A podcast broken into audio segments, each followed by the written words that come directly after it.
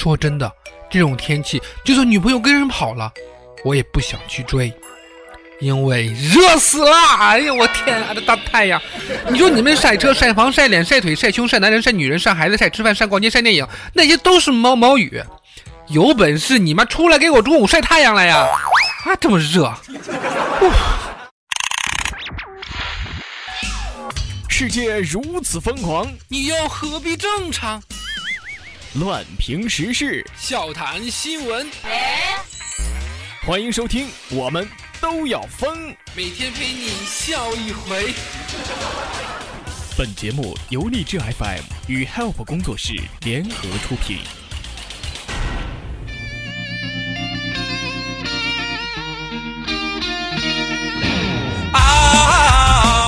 亲爱的小伙伴们啊，在这我先首先要谢谢一下疯疯傻傻疯子啊，上一期送了我十个荔枝，在这儿虫子要谢谢你的荔枝，哈哈。说到荔枝我就想笑，因为他们都说我笑起来非常好看，小邵也这么说，其实小邵也是，小邵是看起来好笑。喜欢我们节目的话，可以加入到我们的 QQ 群四幺三八八四五零七四幺三八八四五零七，嗯。你的脸是天同月，你那脸是大新鲜。东边最近呢，小鱼天天在给我聊什么老九门，说喜欢到不得了了。哎，感觉身体被掏空了，感觉灵魂被掏空了。我以为他疯了，毕竟我这辈子都不想再碰老九门了。哪九门啊？语文、数学、英语、思想、政治、历史、地理、物理、化学、生物这九门啊。都说上三门、平三门、下三门都讲究一个挂字儿，是吧？没想到我居然也毕业了，大概这辈子运气就这么耗完了吧。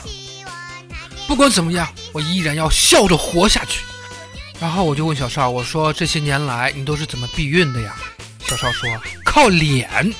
哦哦哦，然后我一看小邵的脸，我就发现了，他真是丑的惊天动地呀。小少刚出生的时候，他妈妈在临盆的时候不小心拉了坨大便。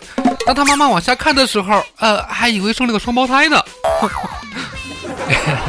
好了，前阵子啊，杭州出了一个六十一岁的妈妈产子的新闻，于是有很多大妈都慕名而来找这个专家啊抢专家号，都说自己想生娃。其中有一个六十三岁大妈对医生说：“医生啊，我女儿三十岁了，因为读博一直都不肯生孩子。”我催了很久都没有动静，着急呀！后来我催我女儿也没有用，我还不如自己生一个呢。哦，天了噜！现在流行一言不合就生娃吗？可是大妈，你不也三十三岁才生的吗？你着什么急啊？人类的心真是难以理解呀！不过我真的很佩服大妈这种不逼逼我行我上的性格，挺好啊！成功我就是佩服这些用行动代替逼逼的人啊！说最近南方洪灾，武汉内涝严重。武汉市政府当初可是信誓旦旦的吹过牛逼的呀。我记得在二零一三年六月份的时候啊，这个武汉有这么一个新闻。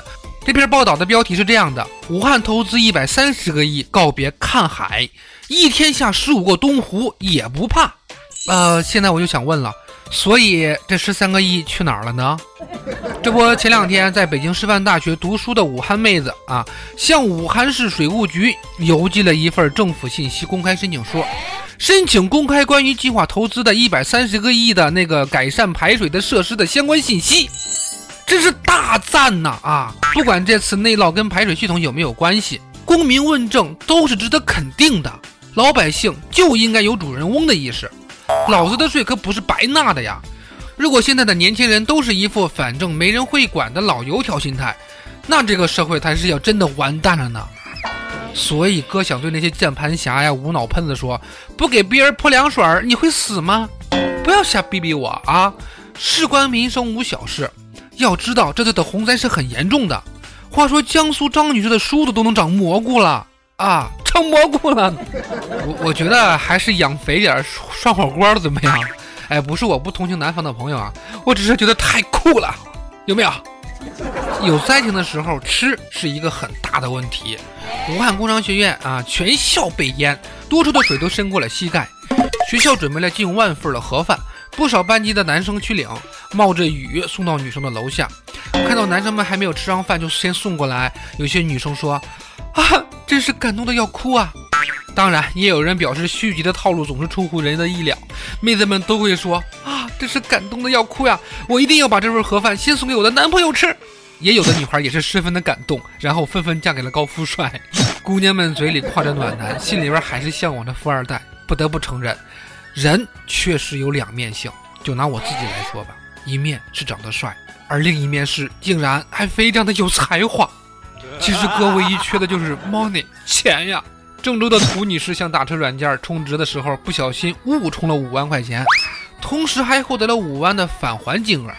现在的余额是十万块钱，商家表示无法退还。如果按每天一次、每次十五块钱的车费计算，涂女士需要打车打十八年才能用尽账户里所有的钱，也是有钱呐。你说我的手再滑，我也充不了五万块钱呀，我我的卡里不够是不是？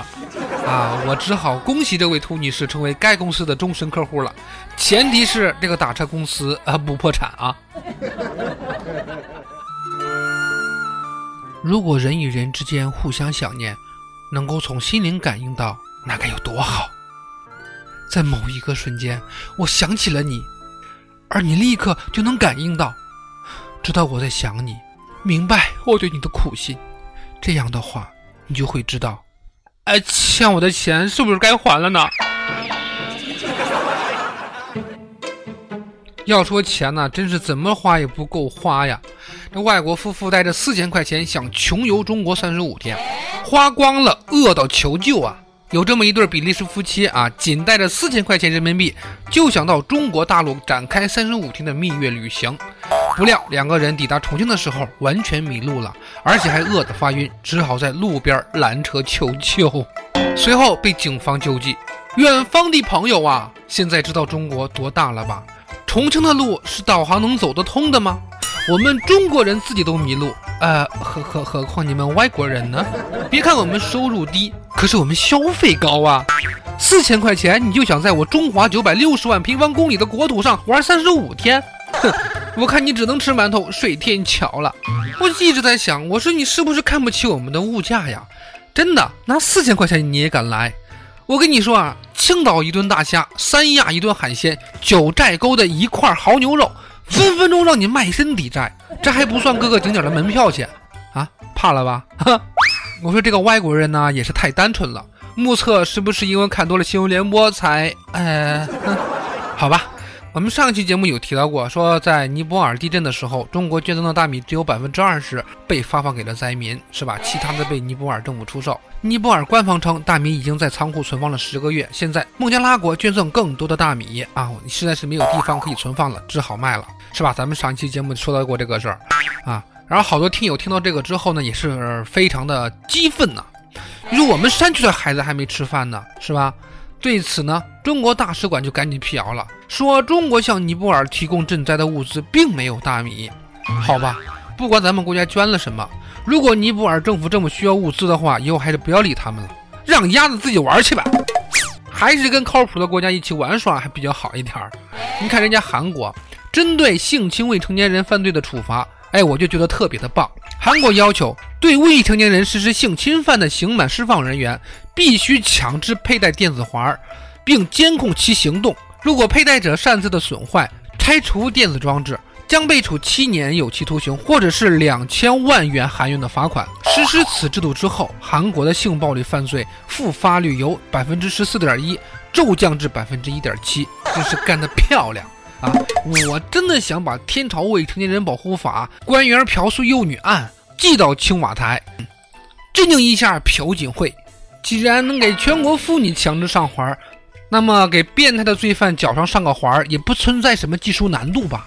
全看意愿是吧？所以说，有关部门，I want you，亲爱的各位听友们，我也需要你们呀！喜欢我们节目的话，千万不要忘记订阅和转采呀，亲爱的们！当然也可以加入到我的 QQ 听友群四幺三八八四五零七四幺三八八四五零七。最后，希望我亲爱的听友们可不可以给我送荔枝啊？给我一个吻啊，可不可以？在节目结束的最后呢，依然有彩蛋奉献上啊，一定要听完节目哟。好，我们下期节目再见，拜拜。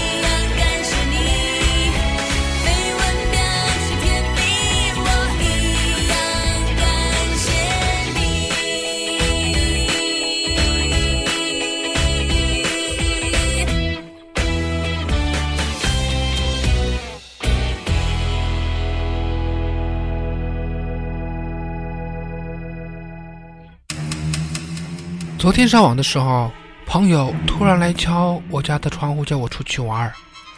正准备开窗说不去的时候，我才突然想起我已经搬家了呀！我从一楼搬到了十楼，那会是谁呢？